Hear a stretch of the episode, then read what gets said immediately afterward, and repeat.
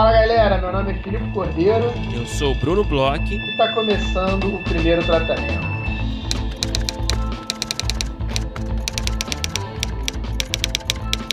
Fala Brunão, tudo bem? Fala Filipe Cordeiro, beleza? Beleza, Brunão. É, tivemos uma semana passada agitada. Tivemos um excelente primeiro tratamento com vida com a Karina Schulze, muito esclarecedor e que mexeu aí com a minha semana e com minhas bíblias, Bruno? Ah, cara, mexeu comigo também, cara. Foi uma palestra muito legal com a Karina Schulze, né? Para quem não sabe, o primeiro tratamento com vida é a nossa série de palestras com roteiristas e outros profissionais do mercado voltada aí para nossos apoiadores. Então a gente transmite ao vivo no grupo fechado do Facebook, fica lá depois para quem não pode conferir ao vivo. E foi muito bom, né, cara? Ela falou de desenvolvimento de Bíblia, é, falou, foi um papo bem rico, né? Falou sobre a diferença de Bíblia de venda, Bíblia de desenvolvimento, né? Deu uns bons toques, umas boas dicas, né? O que, que você pegou assim de dica que a Karina deu? Cara, Bruno, ela falou umas coisas muito interessantes sobre o tom, né, da série, sobre é, visualmente ela mostrou algumas Bíblias, então eu tô fazendo, mexi nas minhas Bíblias para elas ficarem um pouco mais visual, ficarem um pouco mais é, principalmente a questão do tom. Especificamente agora, estou trabalhando numa Bíblia de humor, então era uma coisa que eu ficava meio assim tal, eu ficava, fica um pouco engessada quando você escreve é, o projeto, né? Quando você está escrevendo o projeto, ela falou muito dessa coisa de, de linguagem predital tal, mas assim, até quando você escreve o projeto para você mesmo, você não brinca tanto na, na, no jogo de palavras, na forma de escrever e é uma coisa que eu estou passando para a Bíblia, porque foi uma das coisas mais importantes que mexeu assim com a forma que eu escrevia esse tipo de material. E você, Brunão? É, eu acho que é isso. Ela falou bastante, né, que a gente tá, nosso mercado está muito acostumado com essa linguagem digital, né? E um texto mais burocrático, né, que explique assim, muito mais informativo, mas que menos sedutor, né? E ela fala, ela falou isso assim, né, que a Bíblia de venda é um texto mais objetivo, mais de venda, né, como o próprio nome sugere, é mais sedutor, mais divertido, se for uma comédia, por exemplo, com muita uma parte gráfica, né, que chame a atenção, precisa ser uma coisa chamativa, né? E a gente não tem muita noção disso às vezes, nós roteiristas. É, a gente não sabe muito vender nosso peixe às vezes, né? Então acho que foi, para mim, foi o mais importante isso. E eu adorei, cara, eu adorei. E tá lá para quem é apoiador, quem se tornar apoiador a partir de agora também vai ter acesso lá no grupo fechado. E a gente, né, reforçando também, a gente pretende fazer outras é, palestras como essa, o primeiro tratamento convida aí quase que mensalmente, se possível, né? Essa foi a segunda edição, então teremos em breve outras edições para apoiadores. É isso mesmo, Brunão. É, fica essa dica aí. É, a gente vai ter mais primeiros tratamentos com vida. E como você bem falou, as palestras elas vão ficando salvas. É, a gente grava, né? E depois a gente coloca no grupo fechado. Então, os novos apoiadores acabam que vão entrando num acervo né, de, uhum. de, de, uhum. palestras. A gente já teve uma excelente sobre escrita em gênero com André Pereira, agora essa de Bíblia Cocarina. A gente sempre tenta fazer uma palestra meio que focada no assunto, né? Uma coisa diferente assim do de uma entrevista que a gente tem aqui no primeiro tratamento. A gente tenta pegar um assunto, é, focar e conversar sobre ele, esmiuçar para a gente tentar achar coisas assim diferentes, coisas que a gente não esteja tão acostumado aí a ver. E eu acho que nas duas palestras isso aconteceu muito bem, assim, é, é são duas palestras que eu, a do André eu já voltei algumas vezes para é. para ver uma coisa ou outra que ele fala, principalmente teve uma hora que ele mostrou uns roteiros, tal, uma escrita para terror, um pouco mais concisa, tal, da Karina eu com certeza, é, ela ainda está muito fresca na minha cabeça, já mexeu a forma como eu escrevo Bíblia. Eu com certeza vou voltar para ver é, as dicas que ela dá para os projetos na frente. Então, tipo, ainda tem isso. Fica esse acervinho aí. Outras coisas estão por vir. A gente está fechando mais aí uma mentoria individual, um projeto legal. Acho que a gente não pode falar muito, Bruno. Acho que talvez eu tenha sido um pouco falastrão. Desculpa se for o caso. Mas está sendo bem legal essa nova fase aí com os apoiadores, Bruno. Eu tô bem satisfeito, cara. É, eu também, cara. Tô muito feliz. Em breve vamos anunciar essa mentoria aí que você acabou de revelar em primeira mão aqui, uma mentoria individual aí com é, com um projeto, né, escolhido aí por essa pessoa, por esse profissional aí que, que vai dar essa mentoria. Então a gente está animado, mas não podemos dar os detalhes ainda, que está aguardando confirmação ainda aqui. Mas é isso. Então tem muita coisa vindo aí. Então, para você se tornar apoiador, como sempre, eu digo aqui, passo o recado, é só entrar lá no apoia.se barra primeiro tratamento. Lá tem todas as, as informações, as linhas de apoio, preços muito acessíveis. A, gente, a nossa ideia é fazer um negócio inclusivo. Então é isso. A gente segue fazendo aqui, tocando nossos projetos aqui do primeiro tratamento. E a gente queria, antes de entrar na entrevista aqui do dia, a gente queria falar um pouco sobre um parceiro nosso, né? Um parceiro que, que traz muita, muita alegria para a gente também, que é o Festival Rota, né? No Rio de Janeiro, que terá a sua quarta edição agora esse ano, mesmo na pandemia, vai ser à distância, vai ser totalmente online. E tá chegando, né, Felipe? É isso, eu acho que é uma dica bem legal. O Rota ele tem é, um desses festivais de roteiro e ele tem uma pegada é, bem interessante que é um cuidado né, pra, com roteiristas iniciantes. Eles têm esse mote aí. E é legal falar que todas as linhas né, de ação do Rota estão com inscrições abertas.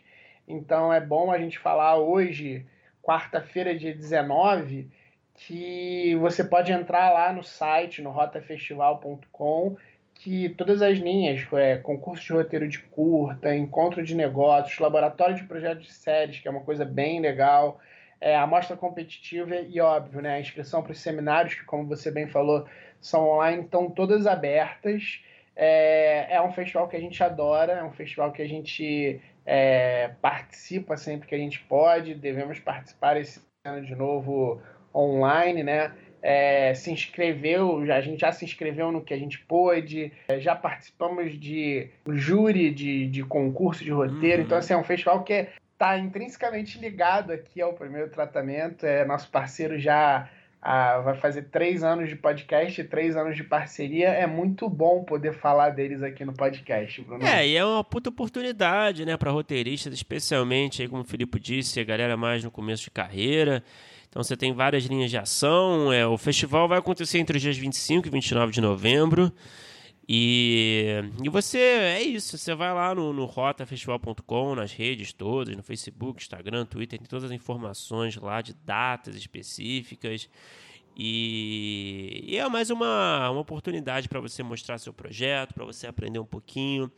É, eu acho que o networking esse ano vai ficar um pouco mais complicado, né? Porque vai ser online, mas ainda assim, é, provavelmente vai, você vai ter aí alguma chance aí de socializar com a galera, de, de conhecer gente nova, mesmo online.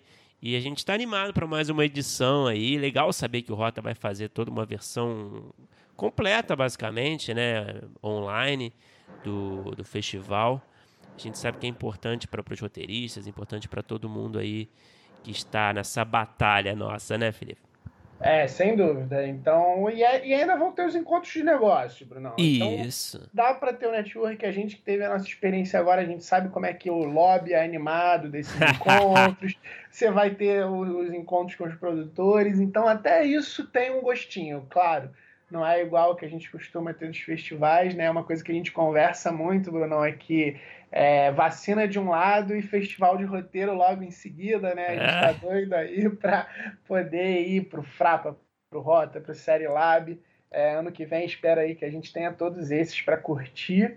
E a gente deixa aí o convite, é, na verdade nem um convite, né? A gente deixa a indicação aí, vale muito, muito, muito a pena. É, é, é uma forma legal de se colocar no mercado, participar de todas as linhas ou de alguma das linhas, dependendo do, do, de como você está, em que fase você está na carreira e dos seus projetos. Sempre uma excelente chancela, assim. A galera uhum. do Rota é sensacional.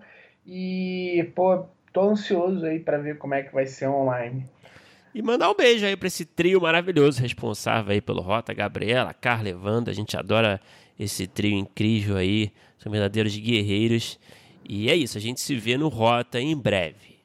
Sem dúvida. Agora, Bruno, vamos falar do nosso episódio de hoje.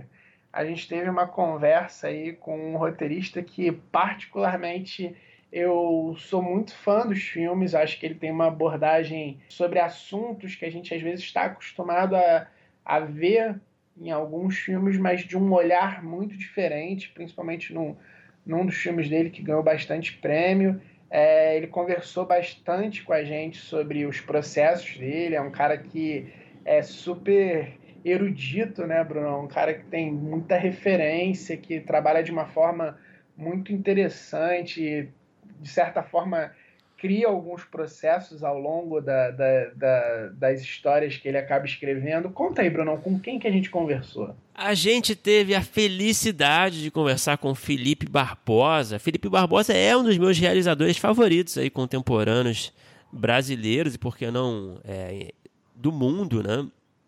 Sou muito fã dele também. O cara fez aí o Casa Grande, o Gabriel e a Montanha, dirigiu Domingo, que é um filme muito legal. É, é um cara com filmes muito autorais e super diferenciados, né? O Gabriel Montanha, você vê, né? Um filme é, se passado aí na África, com vários idiomas, com não atores, baseados em, baseado em fatos reais, misturando pessoas que conviveram né, com esses fatos reais é, com atores mais profissionais. O Casa Grande é uma história super pessoal da vida dele ali, que é super impactante, tem uma temática super importante, é feito assim com uma delicadeza, né? É, cara, eu sou muito fã do Felipe, eu achei muito legal o papo. É um papo ali que, que é diferente também, né? O Felipe falou muita coisa dos processos dele, né? Coisa muita criação coletiva, coisa que a gente não escuta tanto. Eu gostei muito. Cara, foi sensacional. O Felipe é um cara, além de tudo, muito gente boa, respondeu tudo com maestria, como são os filmes dele. Somos fãs. Vamos escutar aí porque foi demais.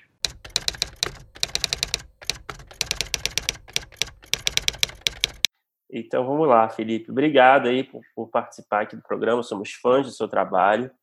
É, eu queria começar a pergunta, a primeira, queria começar a conversa fazendo essa primeira pergunta. Comentário, na verdade, que eu sinto vendo o, os seus trabalhos, eu sinto que tem uma coisa muito pessoal ali, né? Não sei se é impressão, é, eu imagino que seja próximo da verdade. Eu queria entender um pouco, assim, na sua visão. Você acha que é essencial colocar a sua, trazer a sua vivência pessoal para os roteiros que você escreve? Você acha que isso é, é assim muito importante para trazer uma legitimidade para o projeto? Olá, boa tarde. Difícil essa pergunta, hein? Vamos lá, vamos tentar. É, não sei, eu acho que as minhas influências, elas, talvez algumas das minhas maiores influências são cineastas que é, trabalharam muito o, o, o, pessoal, né, e seus filmes, né. Acho que Truffaut disse que o cinema ia se tornar um diário no futuro e ou, ou naquele presente, não me lembro mais, mas é, sinto que o cinema dele é impregnado da vivência dele, da experiência dele, assim como o cinema do Cassavetes, né, e, e muitos outros, Scorsese, né. Então, sei lá, eu, e, onde eu estudei, os professores sempre incentivaram muito que escrevêssemos a partir daquilo que conhecêssemos, entendeu?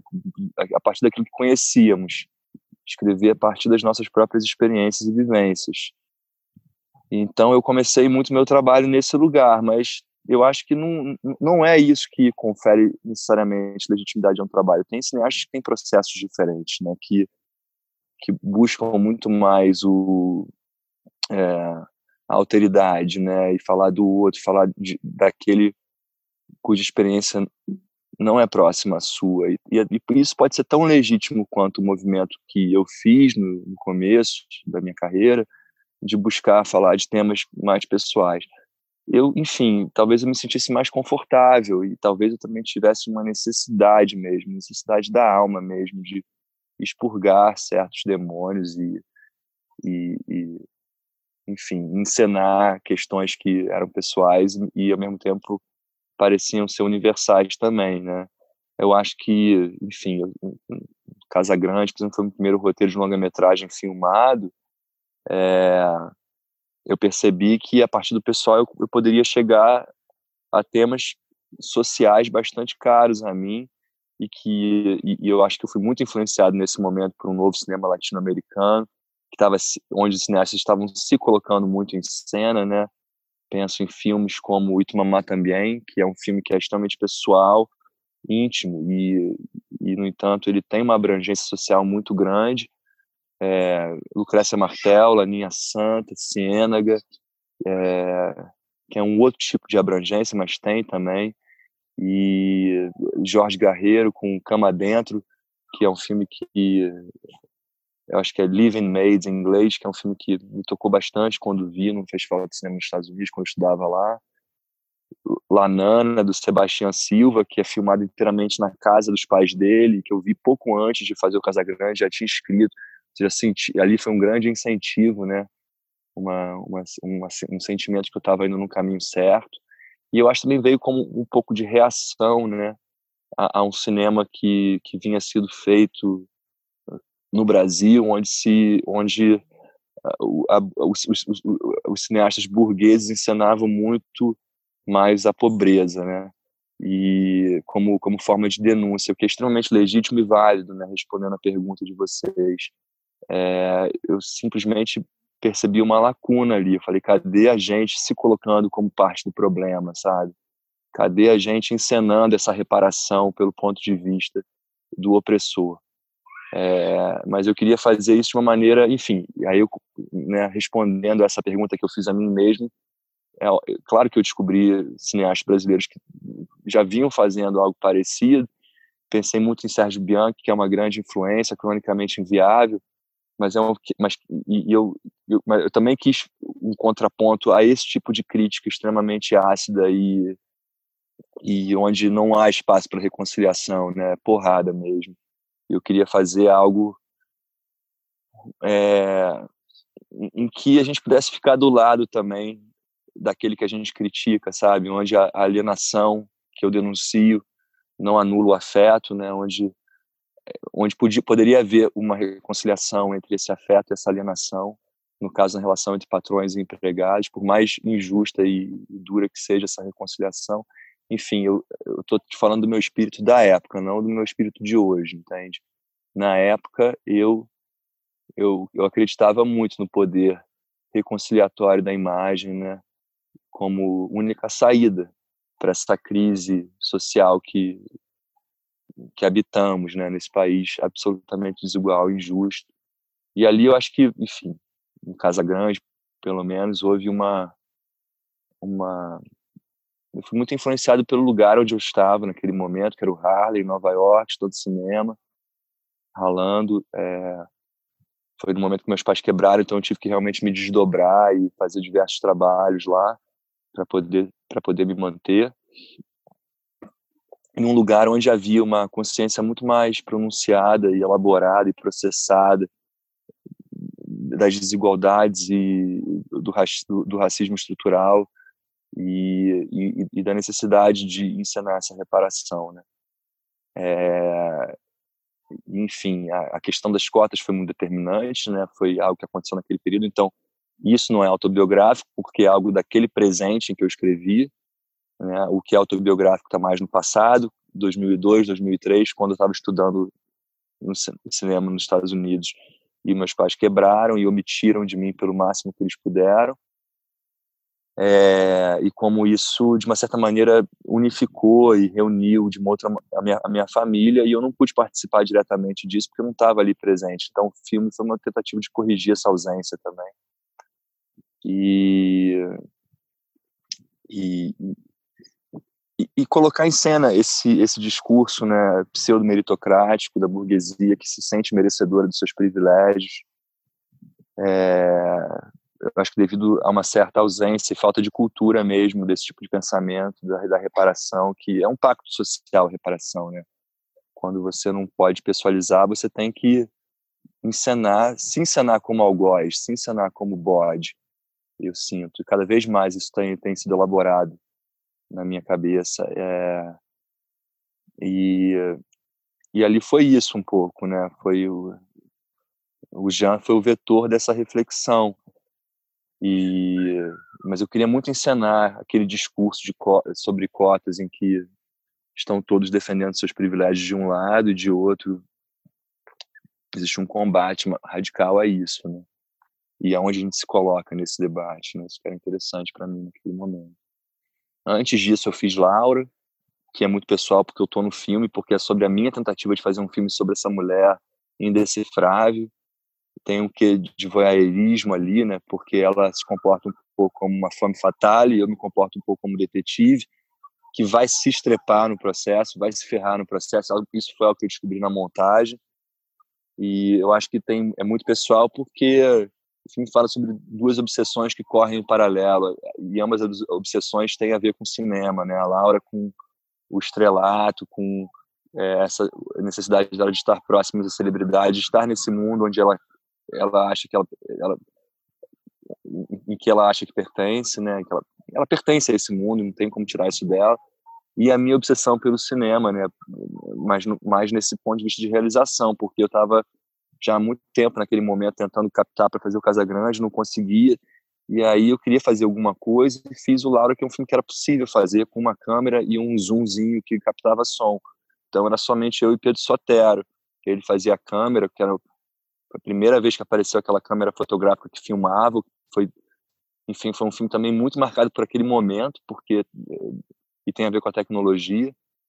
Se não houvesse aquela tecnologia ali e se ela for, se ela não fosse desconhecida como ela era, a gente não teria os acessos que a gente teve, né? A gente não teria filmado nessas festas, porque todo mundo achando, achava que a gente estava fotografando. Então tem algo de, de amoral nesse processo também do filme. Perdão. E, e Gabriel é muito pessoal porque é sobre um grande amigo meu que morreu fazendo uma viagem que eu tinha começado a fazer dois anos antes dele. Então, então quando eu li os e-mails que ele havia mandado para os pais, para os amigos, sobre a viagem dele, me identifiquei profundamente. Eu percebi que eu podia ser ele. E aí, né, eu só percebi, eu só fui ler esses e-mails depois que ele desapareceu, antes dele, dele ser encontrado sem vida. Então, eu, eu já queria fazer um, um filme a partir dos e-mails que eu li, na expectativa de que ele voltasse vivo, né, de que ele aparecesse, que infelizmente não aconteceu. Então, sei lá, foi uma maneira de resgatar a memória dele também, de fazer uma ode a essa maneira que ele viajou, que eu acho absolutamente extraordinário e, e dar voz a essas pessoas da África que o abrigaram, né? E que fugiam de qualquer estereótipo, de qualquer cinema contemporâneo ocidental localizado na África, né? Esse cinema contemporâneo ocidental localizado na África geralmente ele é muito folclórico, ele é muito ele é acometido de estereótipos é, extremamente injustos que só ratificam esse esse racismo colonialista estrutural. E eu queria tentar desconstruir isso de uma maneira, enfim, a partir do ponto de vista desses personagens que eram pessoas incríveis e que, e que não poderiam ter feito mal algum ao Gabriel, ao contrário do que muita gente pensou naquele momento, entendeu? E eu sabia, assim, no meu âmago, que ninguém tinha feito mal a ele, porque já tinha passado pelos mesmos, alguns dos mesmos lugares que ele passou.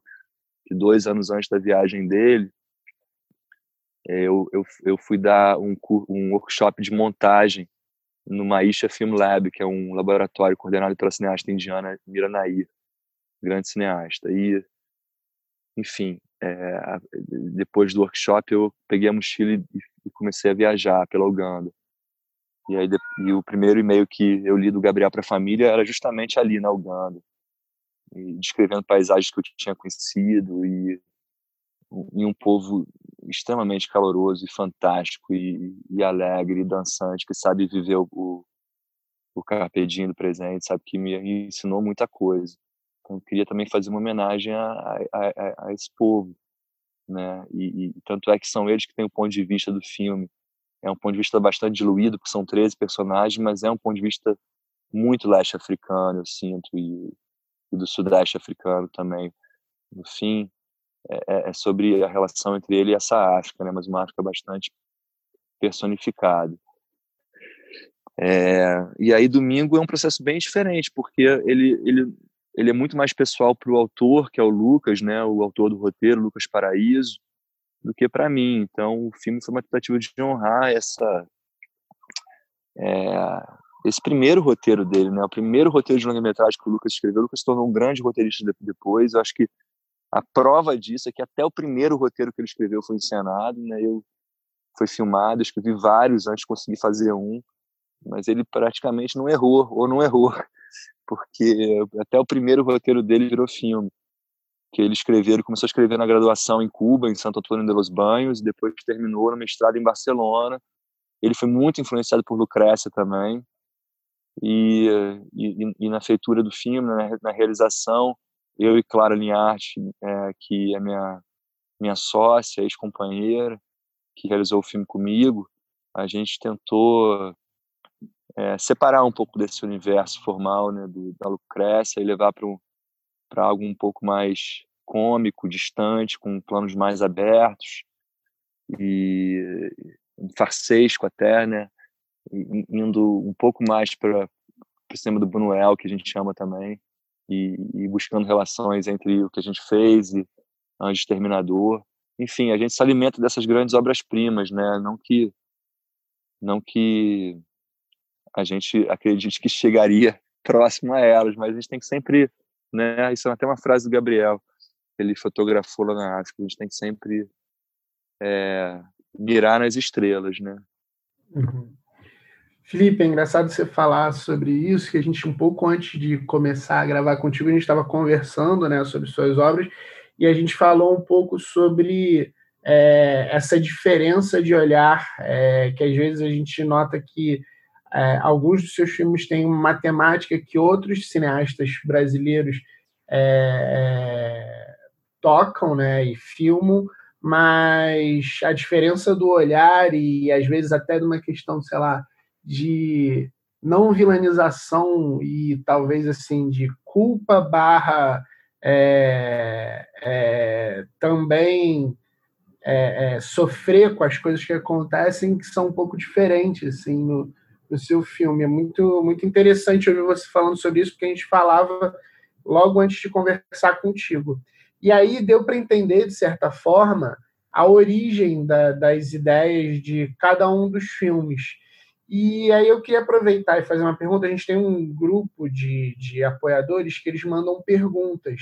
E aí, a partir disso, dessa origem dos filmes que você explicou, eu queria entender, e aí juntar com uma pergunta que a Júnia Lemos mandou, é, o que que os laboratórios internacionais, que alguns dos seus filmes passaram por laboratórios, laboratórios grandes, como é que eles ajudaram para o avanço dos projetos? A partir do momento que você, pelo que eu entendi, você já tinha uma temática, você já tinha um ponto de vista de abordagem e não sei muito bem em que ponto que você já tinha, sei lá, talvez a história na sua cabeça, o plot, não sei se isso já estava mais avançado ou não, é, como é que os laboratórios serviram para você moldar a história final que vai para a tela? Boa pergunta. Bom, o, o, a experiência mais profunda que eu tive de laboratório foi o laboratório de Sanders, em, em Utah, é, e que foi no ano de 2008 que eu fiz o laboratório com Casa Grande. Era um primeiro tratamento ele se chamava Cotas na época. E eu lembro que, enfim, eles já, já tinham me solicitado material para o laboratório, porque nos dois anos anteriores eu tive curtas selecionadas para o Festival de Sundance. L'Amour Pequen foi em 2006, que era uma adaptação do Conto Estranhos, do saudoso Sérgio Santana, que é um mestre para mim também, que se foi agora, né? E no ano seguinte eu fui com meu curta de conclusão de mestrado, que era Beijo de Sal em 2007. Então, rolou uma afinidade né, mútua entre o festival e meu trabalho. E, e, e, eles solicitaram material. Eu mandei um outro roteiro no ano anterior, que é um roteiro que eu tinha desenvolvido no mestrado, não entrou. E justamente eu acho por não ser algo pessoal, muito pessoal, eles sentiram isso e falaram isso. E eu tinha tido essa ideia da, do, de, de Casa Grande, na, na época Cotas, e percebi que ali era um caminho. E eu acho que o laboratório de Santos foi fundamental, porque eu acho que se não fosse pela insistência deles, eu não teria nem tido a coragem de escrever o primeiro tratamento desse roteiro. Eu escrevi muito para eles, assim. Foi uma porta que se abriu e eu não pude perder essa oportunidade, entendeu? É, eu sentei, em três semanas eu, eu, eu já tinha uma, uma outline, assim, uma escaleta boa, e em três semanas eu vomitei esse roteiro. E ele sofreu bastante modificação, mas eu acho que o coração tá lá desde sempre, assim. Algumas coisas muito importantes, novas, aconteceram a partir do processo do laboratório. Acho que a primeira grande mudança é o título, né? Que eles achavam muito pedestre, era esse termo que eles usavam, me lembro até hoje, isso me pegou, né? Nessa ideia de que o cinema é lugar de exceção, né? Que pode ser pedestre. Não sei, também eu tenho essa dúvida, é um questionamento. É, e me veio, assim, me veio junto com a primeira sequência do filme que não estava escrita ainda, o título, né? Ou não, veio, me veio o título primeiro, acordei e falei Casa Grande, porque é uma casa muito grande. Agora, como que eu me livro do problema que é, já de cara, me referir a uma grande obra da sociologia brasileira? Tem que tentar é, materializar essa casa grande para que ela seja reconhecida como uma casa fisicamente muito grande e que não haja mais problema com o título, entendeu? Então, é, me veio essa imagem do Hugo saindo da jacuzzi, subindo a casa, trancando as portas que a gente só ouve de fora para dentro, fechando essa fortaleza, né, apagando todas as luzes, até que a casa se torna um, uma estrutura bidimensional quase, papel machê, sei lá, uma é um cenário mesmo, vai se tornar, ela vai se tornando um cenário, vai perdendo a tridimensionalidade e e ela fica toda escura e uma luz se acende, que é a luz do Jean, que é essa pessoa que está inquieta a, né, naquele lugar. E aí isso me veio depois, assim, algum tempo depois, eu acho que foi muito por causa das provocações do laboratório. Né? E o laboratório, a partir do laboratório também eu decidi criar a figura da Rita, que não tinha sido escrita originalmente, que é, que é empregada por quem Jean tem um, uma paixonite, né? Por quem ele é apaixonado, e enfim, isso foi muito baseado em histórias que eu ouvia, né, na adolescência, de colegas, uma época que isso acontecia muito ainda. O Brasil mudou, né? ainda deve ter, mas tem menos que tinha, era menos normalizado do que era antes. E pensei muito em, em filmes como, em, em, em obras como Lolita e Amar Verbo Intransitivo, Fale com Ela, para para direcionar essa relação um pouco, né? E, e a Rita também ela é muito produto da Clarissa Pinheiro, que se tornou uma atriz depois, uma grande atriz, está agora fazendo novela. É, fez alguns trabalhos bem, bem bonitos. Trabalhou com Kleber, né? Fez Aquários depois. E ela era minha aluna na escola de direção do Darcy Ribeiro. E, e, e eu sempre, como quando eu era dire, é, dava aula de direção, eu incentivava os alunos a, a, a atuarem nas cenas uns dos outros, assim, para se colocar no lugar do ator. Sempre achei que isso fosse importante. Eu tinha aprendido assim. É, até hoje adoro atuar nos meus próprios testes, dos, dos meus próprios filmes, no caso, para sentir o, o, o, ator, o ator ou atriz com quem eu estou contracenando em cena.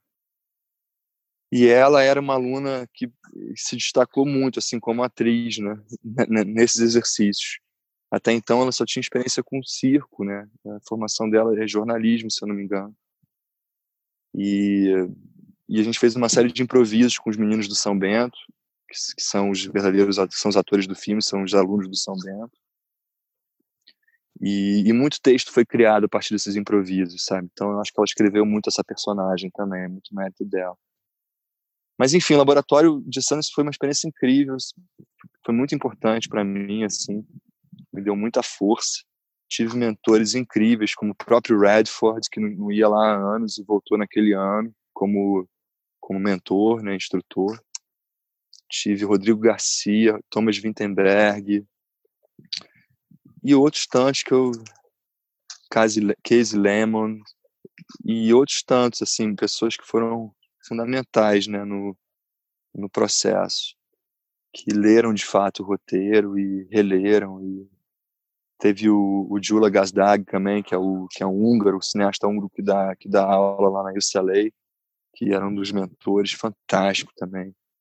enfim, era uma rede de, de apoio e suporte sem precedentes, assim, que eu vi uma generosidade ímpar que eu nunca tinha visto, assim, profissionais tão é, tão testados já, né, gente tão boa, assim, que Thomas Wittenberg, imagina, pô, eu era fãzaço dele, ele estava ali por, né, por muita generosidade, leu, releu.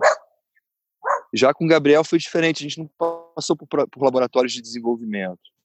O Gabriel e o domingo também. O domingo, domingo passou, mas eu não participei. Foi com o Lucas. O Lucas que foi.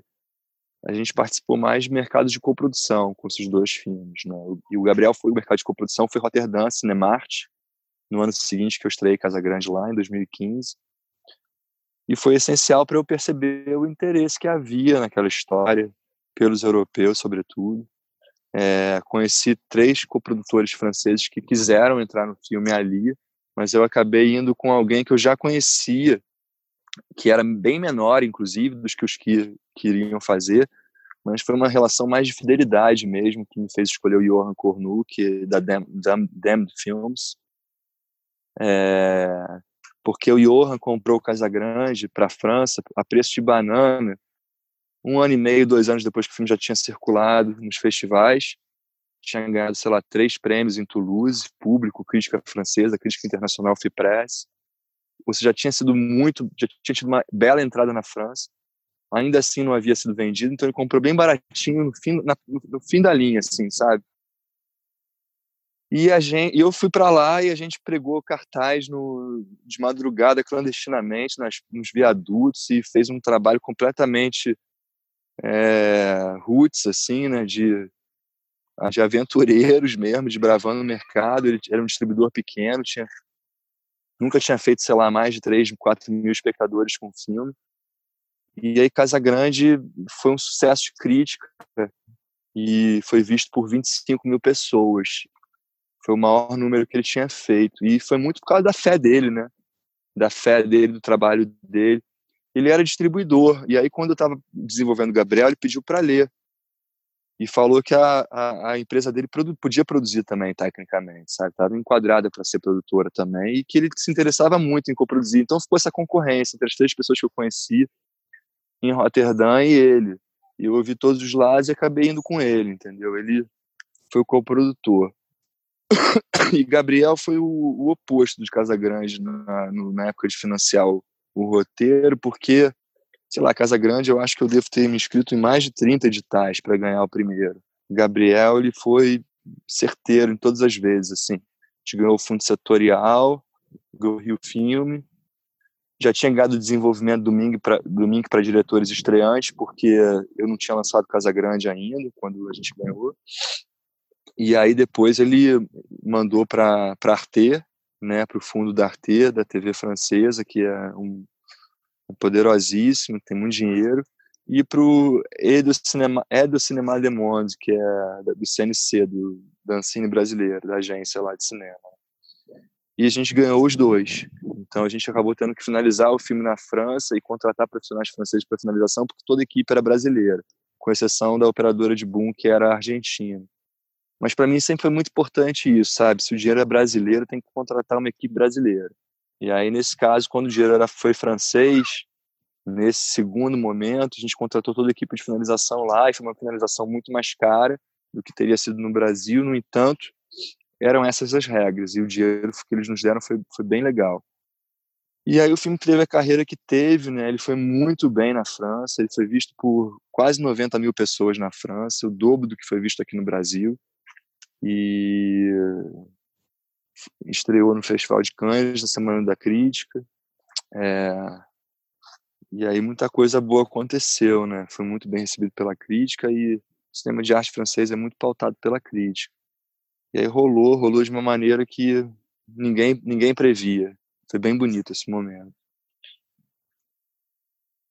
Felipe, eu queria que você falasse um pouco sobre construção de personagem, porque eu vi uma entrevista sua que eu achei bem curiosa, na verdade, que você conta sobre numerologia, que você usa esse recurso é, para se guiar um pouco no processo, né, para te ajudar um pouco a construir identidades, talvez arquétipos, né, para o seu conjunto de personagens. Que você falasse um pouco sobre isso. Então, essa é, é difícil, assim, porque eu não, eu, eu não sei até que ponto isso é, é, é, é a verdade do processo, sabe? Mas isso faz parte do processo. Não sei se isso é a semente do processo. Isso faz parte do processo geralmente depois que eu já tenho um primeiro tratamento escrito, às vezes quando eu já estou às, vezes quando já estou com o roteiro pronto, indo preparar para começar a filmar, e eu sinto que os personagens ainda estão muito parecidos um com o outro. E aí eu crio essa matriz numerológica para diferenciá-los. Isso me ajuda a ou na reescritura ou na direção é, distingui-los mais claramente, entende? Cada número contém ah, um arquétipo. Fosse, eu achei que fosse lá atrás né, ainda. Engraçado, né? É depois de um primeiro tratamento. Então. Exatamente, é. Na verdade, até porque, pouco, quando eu escrevi o Casagrande, eu nem tinha ideia do, do, que era numerologia, sabe? Mas quando eu comecei, quando eu fui dirigir, eu já estava um pouco influenciado por isso, entendeu? É, com o Gabriel, acho que isso não se aplica tanto. Eu fiquei muito mais atento, fiquei atento à numerologia dele, né? E, e, e fiz a numerologia de cada um dos personagens, como era uma coisa meio documentário nesse sentido, né? O que eles traziam para o filme é, era a memória deles que guiava a minha encenação e o roteiro e o desenvolvimento. Foi, era mais uma afirmação desse arquétipo, né? Em domingo eu eu usei isso mais como direção. Mas no Casa Grande eu usei, eu me lembro que eu usei, eu tentei atribuir números diferentes para cada um. Eu lembro que que Jean e Nath eram muito parecidos no papel. Né? E aí eu tive depois de muito tempo, assim, depois de muitos laboratórios, foi Eduardo Valente que me deu a dica, né? Falou que eu tinha que diferenciá-los e, e um caminho. O caminho acabou sendo outro, é, mas a semente veio dele, assim. Aí eu atribuí números diferentes para os dois. É, com essa ideia de cada número realmente tem um arquétipo e que e é muito parecido com astrologia, na verdade, mas eu não entendo tanto de astrologia, não entendo quase nada. É, já de números eu entendo com algum, um pouco mais de facilidade, talvez porque, enfim, os matemáticos vão rir, mas eu amava matemática. E eu acho que cinema é muito matemático para mim, no, no, sentido de como solucionar um problema, né, da maneira mais simples e bela e harmônica. Acho que só que o raciocínio matemático aí forte, né? mas o raciocínio matemático, né, é, é, eu, fui, eu fui perdendo assim, porque né, não tinha mais prática disso. Eu abandonei a faculdade de economia e a matemática meio que sumiu da minha da minha vida. A numerologia foi uma, uma maneira de substituir. E quando e a, e, a, e a, numerologia tem uma ligação forte com Pitágoras, né? Então não é por misticismo, ou é, mas enfim, que se dane. Eu gosto. Que, o que acontece é que, sei lá, eu acho que tem um livro muito importante que vocês devem conhecer, que para mim é a minha bíblia da dramaturgia, que é The Art of Dramatic Writing, né? que é, é a arte da, da escrita dramatúrgica. Não sei qual é a tradução em português, acho que só tem em espanhol a tradução, que é do, de um húngaro chamado Lerro Zegri, que e é um livro pré-cinema, né? que é muito focado em teatro, em Ibsen, mas foi um livro que foi fundamental para eu compreender finalmente o que, era conflito interno, porque é algo que nos atormentava, né?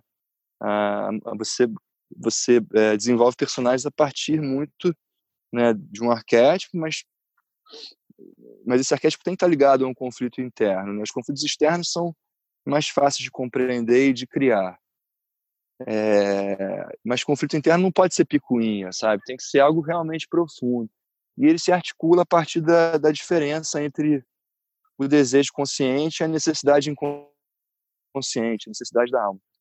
Isso tem muito a ver com com é, o ascendente e a lua, né, do, da astrologia. Isso também tem uma relação com o segundo e o terceiro números da numerologia, que é o número do destino, que eu, que eu traduzo como desejo consciente. Não é, na verdade, mas assim que eu traduzo para dramaturgia, e o, e o terceiro número, que seria o número é, da necessidade inconsciente, daquilo que a gente desconhece, mas que, é que a gente precisa de fato, né? Pessoas bem resolvidas teriam esses dois arquétipos num lugar semelhante. Pessoas com mais conflitos internos, com mais questões internas, com mais turbulência interna, teriam oposições fortes nesses dois números. Né? É, tem números que são muito mais propícios para a receptividade, para o casamento, para a união.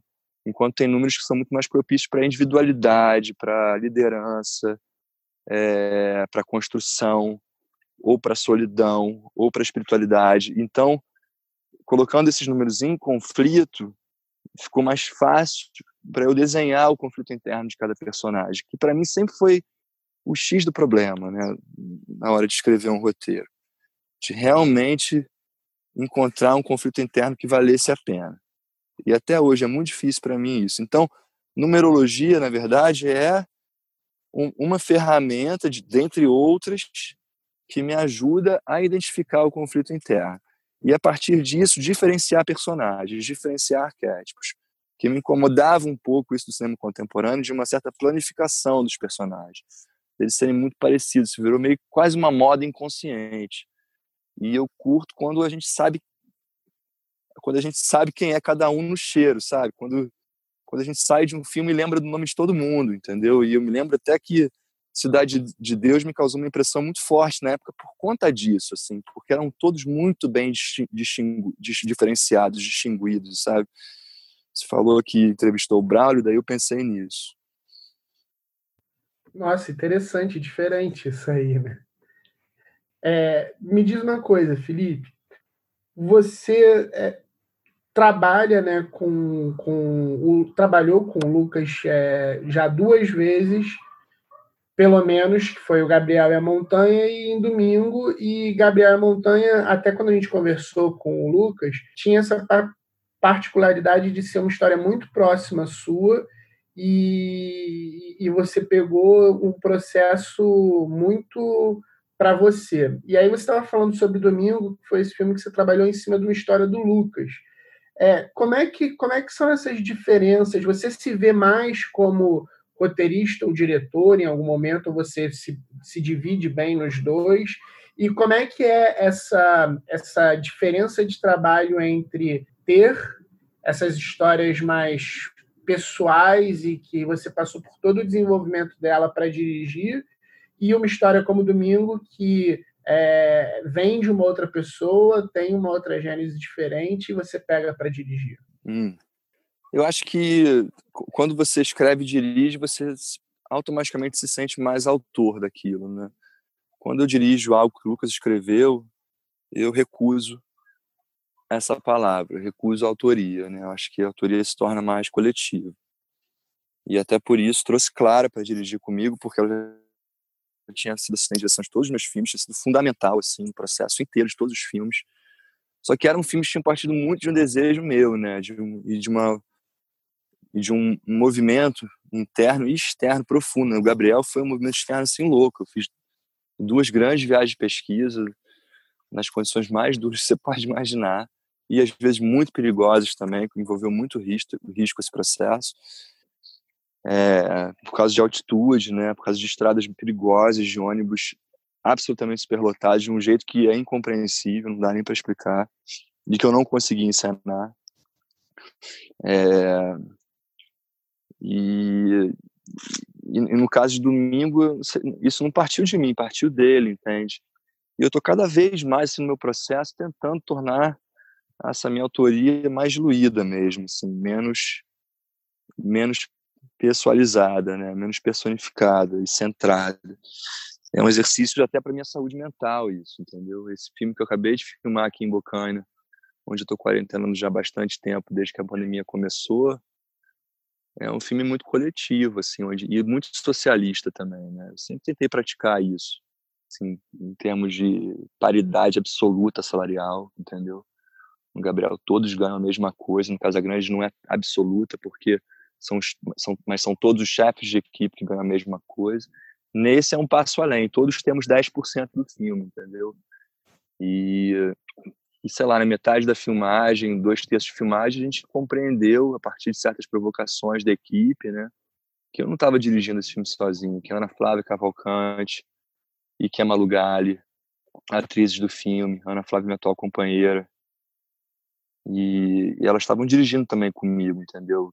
Eu estava, sobretudo, encenando o desejo delas, como roteiristas, que elas são roteiristas, elas já eram roteiristas do filme desde sempre, éramos todos. e também elas estavam me dirigindo muito de dentro para fora, sabe? É, é, e como roteiristas, inclusive, né? Porque muitas vezes eu abria a câmera, abri o quadro, é, que era o palco delas, eu não sabia muito bem sobre o que era a cena, e só a partir dos primeiros takes eu conseguia desvendar aquilo. Ou seja, elas estavam me contando sobre o que era a cena, entende? Foi muito mais solto, livre e coletivo. E eu tô cada vez mais interessado nisso, sabe? Em me diluir, sumir, já, já tinha desaparecido das redes sociais há um tempo, que isso me interessa cada vez menos. Hoje me interessa zero, não estou em nada. É, é isso, eu acho que. Mas eu vou falar sobre o Lucas especificamente, porque foi essa pergunta, que é uma parceria maravilhosa, um grande amigo, um dos meus melhores amigos. Cara, assim, a gente, é, ele é muito sensível, um grande roteirista. E ele tá na minha vida pessoal e profissional por causa da Clara e desde o primeiro momento, desde o primeiro filme, né, que é o que é o Laura, desde o primeiro longa. Ele assina como roteirista de Laura porque ele se apaixonou absolutamente pela personagem.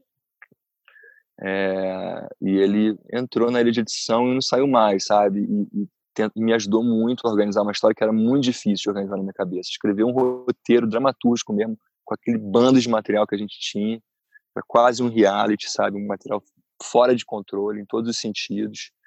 E me ajudar a me ver. E, e muito Karen Steinberg também, que é montadora e co-roteirista de Casa Grande, que também que montou o Laura. Né? Ela também me conhece muito bem, então os dois assim foram um pouco terapeutas assim para mim no sentido de de me, de, de me orientar na, na, edição, como, em como colocar meu personagem, que podia ser um personagem muito odioso às vezes, né? Porque eu erro muito naquele filme e eu exponho muito os meus erros ali. Eu coloco muito meu cara tapa. Isso faz parte da desconstrução do ego, que é sempre muito dolorosa. E ali eu era mais jovem, era mais difícil ainda. E, e os dois, pô, me ajudaram muito nesse sentido, sabe? De organizar, achar a história e me fazer e, e, e, conseguir me fazer enxergar como um personagem ali, sabe? Como um personagem. E como todo personagem, ele não, ele não, ele não é tudo que a gente é. Ele é um recorte do que a gente é, né? Ele, ele leva a bagagem necessária para aquela viagem, né? Não é para a viagem ao redor do mundo para sempre, como a gente está na Terra.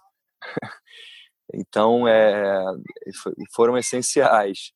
E quando eu falo viagem ao redor do mundo para sempre aqui na Terra, é porque a gente pode ocupar, né? A gente pode sair andando, ocupar os espaços, fazer, é, viver as aventuras e as histórias de amor e os conflitos que a gente eleger viver, ou que eleger, ou que nos elege. No cinema não, é um recorte, é aquilo, entendeu? Então, é, quem era o Felipe personagem ali, né?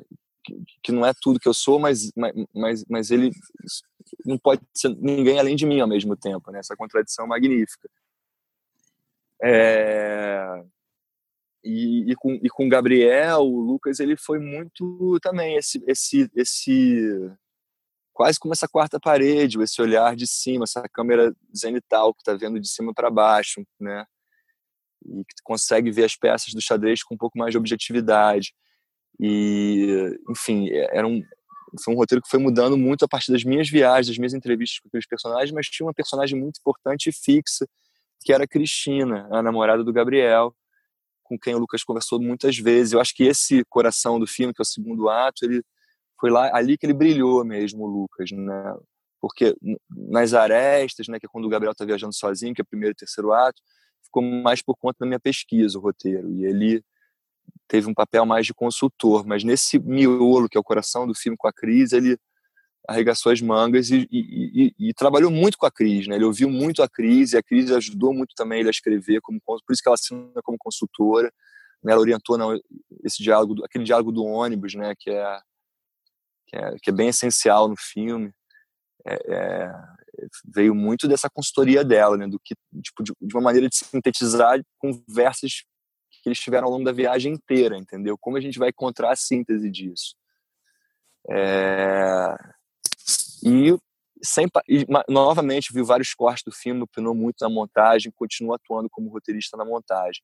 Já domingo, já domingo é, é, um, é engraçado, né? Que agora que me ocorreu isso é, é um pouco inverso, assim, é, que partiu totalmente dele, dos desejos dele, só que era um roteiro que já, já tinha bastante tempo, quando a gente finalmente conseguiu dinheiro para fazê-lo, ele já tinha sido escrito há mais, sei lá, mais de 10 anos, é, talvez, eu acho que uns 15 anos, assim, porque o último tratamento ele escreveu em 2003, justamente, né? É, né? 2003, que é após do Lula, estou enganado. É isso, né? 1 de janeiro de 2003, não é isso? Ele terminou nesse ano, então, a, a, última versão do roteiro. E porque ele trouxe, já tinha um roteiro, não tinha coisa do Lula, e aí ele trouxe, ele teve um grande mentor que ele conta, que era um professor dele que falou, cadê o contexto, né? Qual é o contexto? Vamos contextualizar. E a gente pensa, é, tem muitos filmes que, que um filme do Etro Escola fantástico, os nomes esqueci, que é muito isso, assim, tem, ele ele se determina por causa do contexto. É, como é que é o nome, meu Deus? Depois vocês se lembram, bota aí na legenda. Eu passo para vocês. Mas enfim, o, o, o Lucas, ele escreveu esse roteiro em 2013. A gente foi filmá-lo em 2017, né, 14 anos depois. Entre o, o último tratamento de um roteiro que eu já tinha começado e a gente filmá-lo.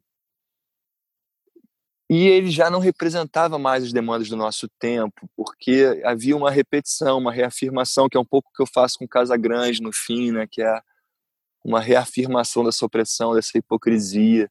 As empregadas não, fugi, não iam embora da casa, elas continuavam naquela festa servindo todo mundo.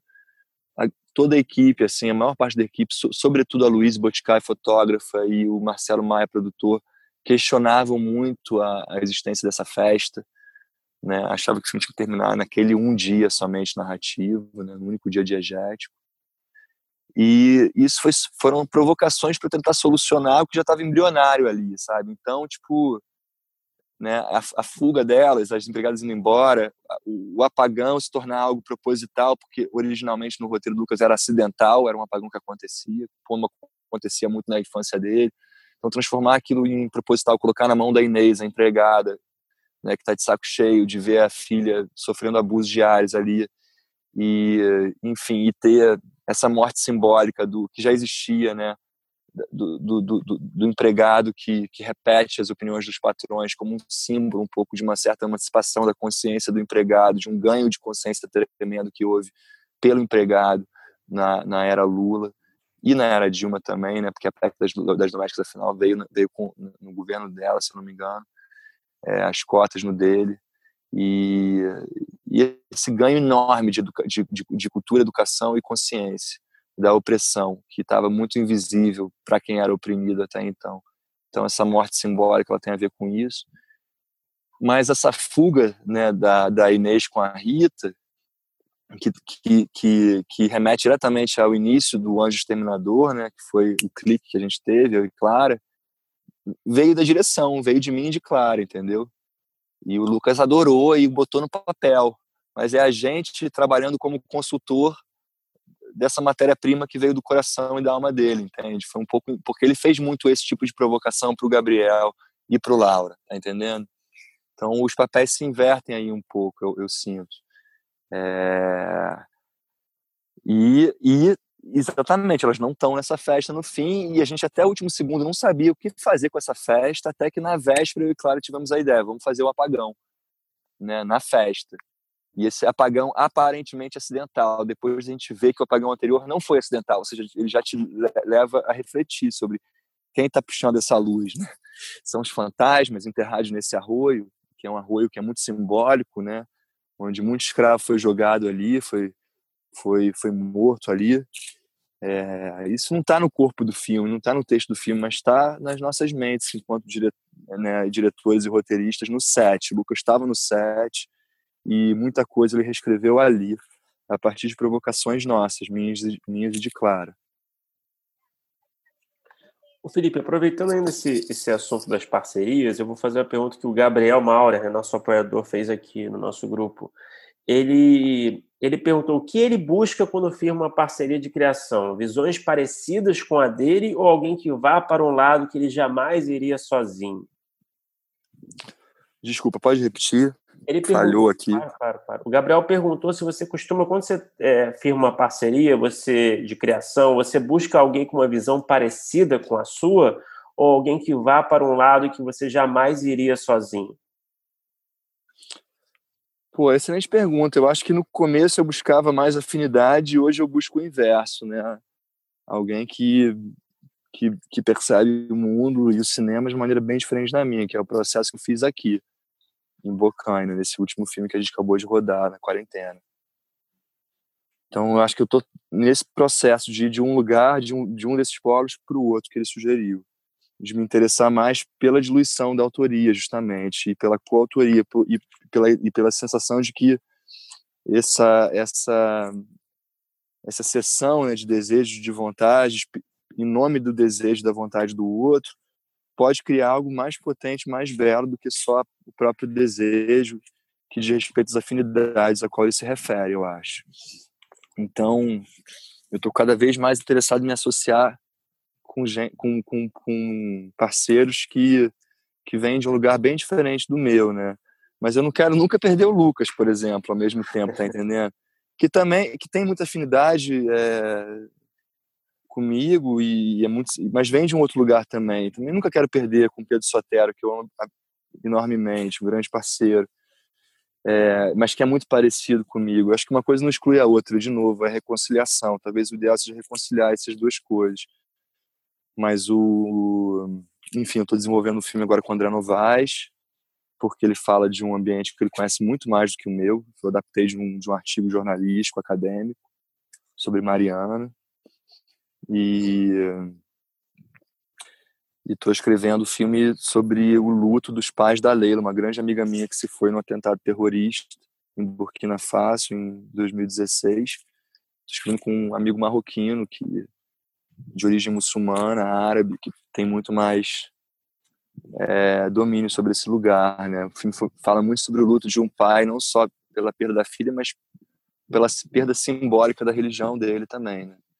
Então é um, é um lugar espinhoso para um brasileiro tocar sozinho. Então chamei um, um, um, grande amigo dela, da Leila, que se tornou muito amigo meu nos, durante os anos também, para colaborar nesse roteiro comigo, que é um artista plástico que estudou roteiro, mas que nunca exerceu e tem saído muito bem. Mas eu gosto muito de ter parcerias quando eu escrevo, gosto muito de ter um, um, uma uma interlocutora constante, sabe?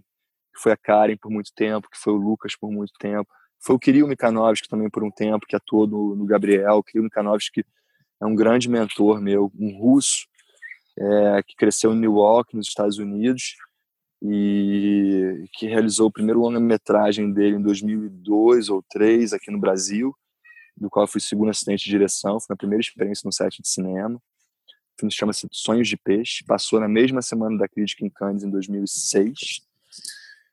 E, e ele ficou um, um grande ato sem fazer filmes, né? Ele fez um filme para TV, mas ano passado ele fez um grande filme que é o Give Me Liberty, que eu recomendo muito que ganhou o prêmio John Cassavetes no Independent Spirit Awards. E, e, é um grande parceiro, assim, é um parceiro desde os meus curtas, né? É, é talvez a primeira pessoa que eu mando meus roteiros, é quem eu sei que mais vai me destruir sem piedade. É, é esse lado russo dele contribui para isso. Ele é bem, ele é bem assim, é, ele tem uma dureza, ele, tipo, enfim, ele não tem meia palavra comigo, sabe? Uma relação de muita confiança. Então, posso se ele fala que tá bom, é porque realmente deve estar tá bom, sabe? Demora para ele chegar nesse lugar. E enfim, um cara que me ajudou demais e, e agora tá brilhando.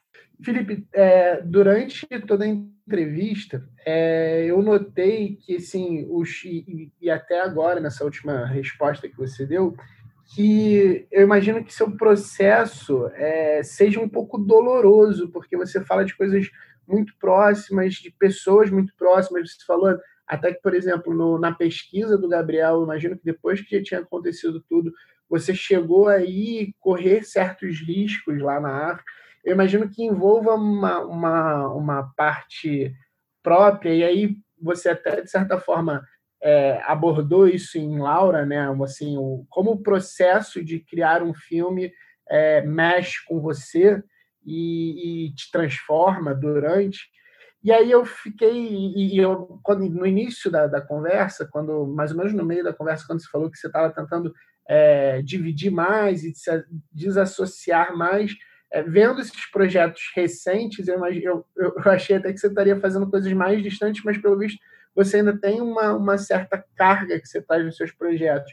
Você acha que é muito importante isso, esse envolvimento? Você realmente se envolve muito e, e, e, e se transforma também durante o processo? Porque isso é uma coisa muito dolorosa, de certa forma, é, fazer criações com é, tantas particularidades e tanto envolvimento pessoal nas histórias, né? É, o sofrimento maior vem dessa dificuldade enorme que eu tenho de separar a vida e trabalho, sabe? Quando eu estou num processo, minha vida se torna aquilo, eu fico cego para todo o resto. Isso pode ser muito doloroso. É... Mas é muito belo também, sabe? Porque eu, eu vejo o processo do Gabriel com muito mais beleza do que como dor, sabe? Foi muito lindo poder estar nos lugares onde ele esteve, foi muito lindo poder refazer os passos dele. Foi muito bonito poder encontrar essas pessoas e, e, e dar a elas essa oportunidade de encenar, sabe, de brincar, de jogar, de fazer algo muito mais lúdico do que a existência delas é, lhes possibilitava normalmente, né? E, e, e, ou seja, foi mais belo do que doloroso e foi muito emocionante, sabe? Foi muito carregado de emoção, assim, de muito choro, de muita emoção, processo inteiro, desde a pesquisa até a filmagem, assim, de sentir a presença dele, sabe? De sentir a raiva dele, de sentir a gratidão do Gabriel.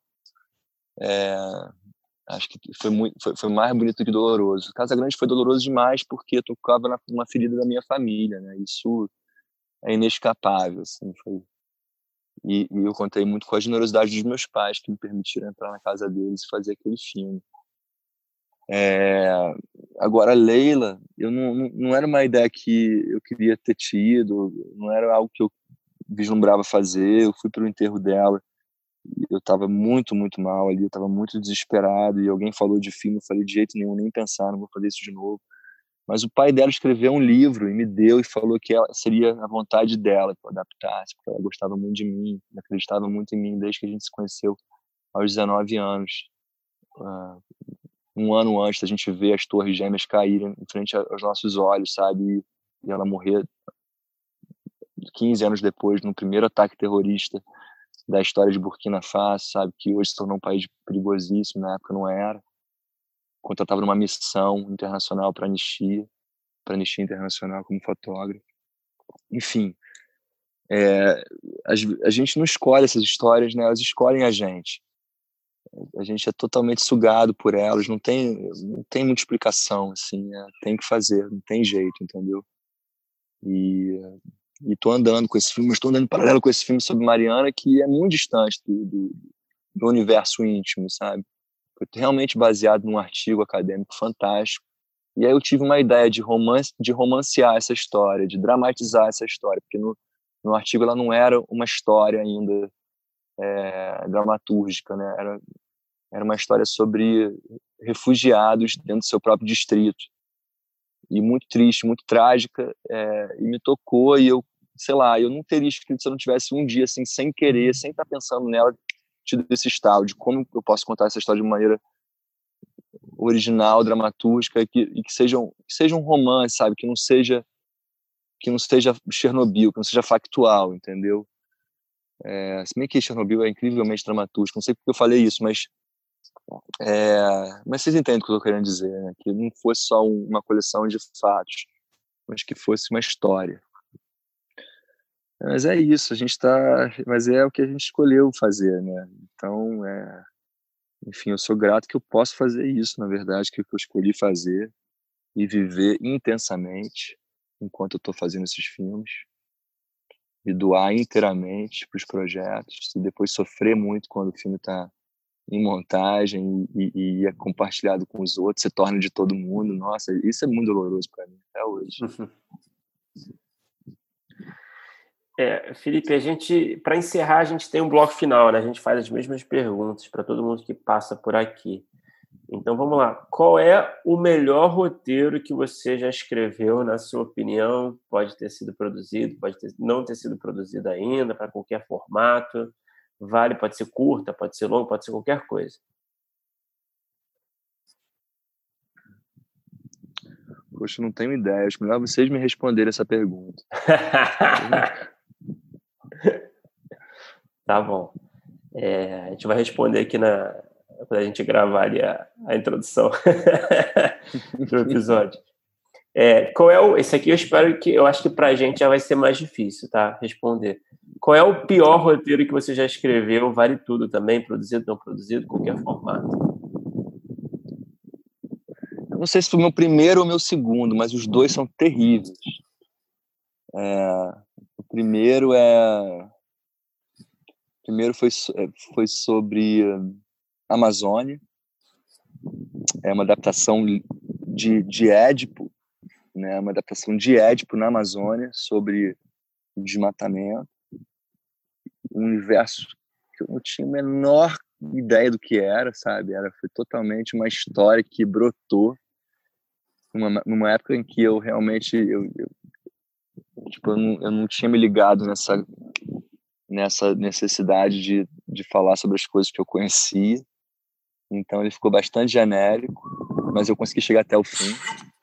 E, e depois eu escrevi um, um roteiro que se ambientado no mundo da moda em Nova York que eu conheci um pouco melhor, mas que não tinha não tinha foco. Então é, que, que foi um experimento, sabe? Eu reli ele recentemente porque eu sei que ele tem boas ideias ali contidas ali que poderia talvez transformar em algo. Nossa, fiquei envergonhado. Porque eu era muito verbo, verborrágico, sabe? Eu escrevia muito, muitos adjetivos, muitos advérbios e que, tipo, sabe aquele escritor que tá tentando impressionar o tempo inteiro e fica chato? O roteiro tem que ser algo objetivo, não é literatura, né? Ele tem que ter uma, tem que ter um charme nessa objetividade, né? Uhum. E é isso tinha um professor que falava que um roteiro não é nada, ele só é alguma coisa quando ele é filmado, né? Então, eu acho que, enfim, é totalmente natural, eu acho que faz totalmente parte de um processo natural de, de, de elaboração e de desenvolvimento, de, né? De você ficar, ir ficando melhor com a prática e descobrindo. Porque a faculdade também é esse lugar de experimentação, onde você experimenta alguns tipos de cinema e compreende aquele que se encaixa melhor com você, o que vem mais naturalmente para você. E aí eu tenho colegas que são de, do cinema da inventividade total, que tinham ideias que não tinham nada a ver com a experiência deles, talvez, talvez tivessem a ver com os sonhos deles e, e delas, e, e, e faziam coisas incríveis com isso, com esse material, mas eu não conseguia. Né? Nesse lugar eu não dei certo, pelo menos lá atrás. É, é isso. Essa, essa foi muito fácil de responder. e Felipe, qual é o produto audiovisual? Pode ser em qualquer formato, nacional ou estrangeiro, que depois que você assistiu, você pensou, putz, eu queria ter escrito isso. Já senti isso algumas vezes, né? A gente sempre sente isso. Eu acho que, dentre essas referências que eu dei para vocês, o Lanana foi. Eu tive essa sensação, nossa, que texto, porque já estava muito próximo do que eu, do que eu sentia que deveria ser o Casagrande, mas não sabia articular ainda, né? É, Lanana. Foi lançado no Brasil muito tardiamente, o filme de 2009, veio para cá cinco anos depois, se não me engano. Cachorro aqui, como vocês podem ver. É, mas eu acho que, sei lá, os primeiros filmes que talvez mais me marcaram assim de nossa eu quero quero fazer menos eu queria ter escrito isso e mais eu quero quero tentar fazer algo assim sabe? Eu acho que foram é, eu, enfim é difícil né porque são tantos cara mas eu sei lá Opening Nights do Cassavetes o é, o sétimo selo do Bergman que foi o primeiro Bergman que eu vi na estação é, primeiro Godard que eu vi na Cinemateca do Mal, Alphaville. É, o Sopro no Coração, do Louis Malle. Padre e a Moça, do Joaquim, Pedro de Andrade. Rio Zona Norte, Nelson Pereira dos Santos, sabe? Filmes que realmente, assim, falam, nossa senhora, esse negócio pode ser eterno, né? Pode ser eterno. É um objeto, pode ser eterno, isso é muito lindo. Quero fazer algo assim, Tarkovsky, enfim, a gente sempre sonha muito mais alto do que a gente pode fazer, mas é isso. E para terminar, Felipe, qual é o roteiro que você tem escrito, algum projeto ali que você tem é, a ideia desenvolvida que você ainda não conseguiu realizar, é, mas que um dia você é, sonha em vê-lo ali nas telas de alguma forma? Bom, eu quero muito fazer os que estão no papel, né? É, o, o, que o André está desenvolvendo agora, o André Novaes está desenvolvendo o Lama, baseado nesse artigo de uma jornalista equatoriana sobre Mariana, de um ponto de vista bem diferente do que do que eu vinha lendo na, na imprensa brasileira. É, eu quero muito filmar a Leila, que vai ser mais difícil porque envolve um elenco de terceira idade, que é muito mais sensível nesse momento pandêmico, né? É muito mais difícil você realizar um filme com estrelas da terceira idade, é o que a gente quer, que a gente precisa para esse filme. Já tem um convite aceito de um grande ator franco-marroquino que vai fazer. É, acho que é mais novo do que o personagem deveria ser, sabe? Então talvez a, o caminho seja esse para que ele seja viável. De todo modo, tem uma personagem fundamental, que é a avó da Leila, que tem uns 90 anos, aí tem que ser uma atriz bem mais velha, e eu quero que seja alguém como Anouk Aimé, ou Françoise Fabian, ou Charlotte Rampling, eu quero que seja alguém muito incrível do cinema francês, porque é uma personagem francesa. E quero muito fazer o filme que eu estou desenvolvendo já tem um tempo com Gabriel Martins, produção do Rodrigo Teixeira. O da Leila também é produção do Rodrigo Teixeira. O Lama é produção do Marcelo Maia, mesmo produtor do Domingo. Enfim, só para dar os nomes. E, e, é um filme que é uma adaptação do Jantar Secreto do Rafael Monte. Eu gosto bastante desse livro. Acho que ele pode dar um, um ótimo filme. Então, minha prioridade é essa. Os que estão na minha frente. Assim, um sonho talvez seja fazer um filme sobre Clara Nunes, que eu amo tanto. Pô, fico curioso para ver o jantar secreto nas telas. É, a gente está fazendo uma adaptação bem interessante, assim. Bem interessante. Espero que o Rafa goste. Felipe, muito obrigado por conversar com a gente. Muito, foi muito, muito, muito legal. Que bom. Obrigado também, adorei o convite. Vou aqui voltar para a roça, para a Labuta. E é isso. Qualquer coisa, estou aqui. Grande abraço a todos e sorte, né? muita sorte. E fé. Fé cênica. Talvez seja é. o mais importante dessa jornada. É, show, show de bola, Felipe. Pô, brigadão novamente, cara. Obrigadão pelo tempo mesmo e parabéns aí pelo trabalho. Muito obrigado. Grande abraço.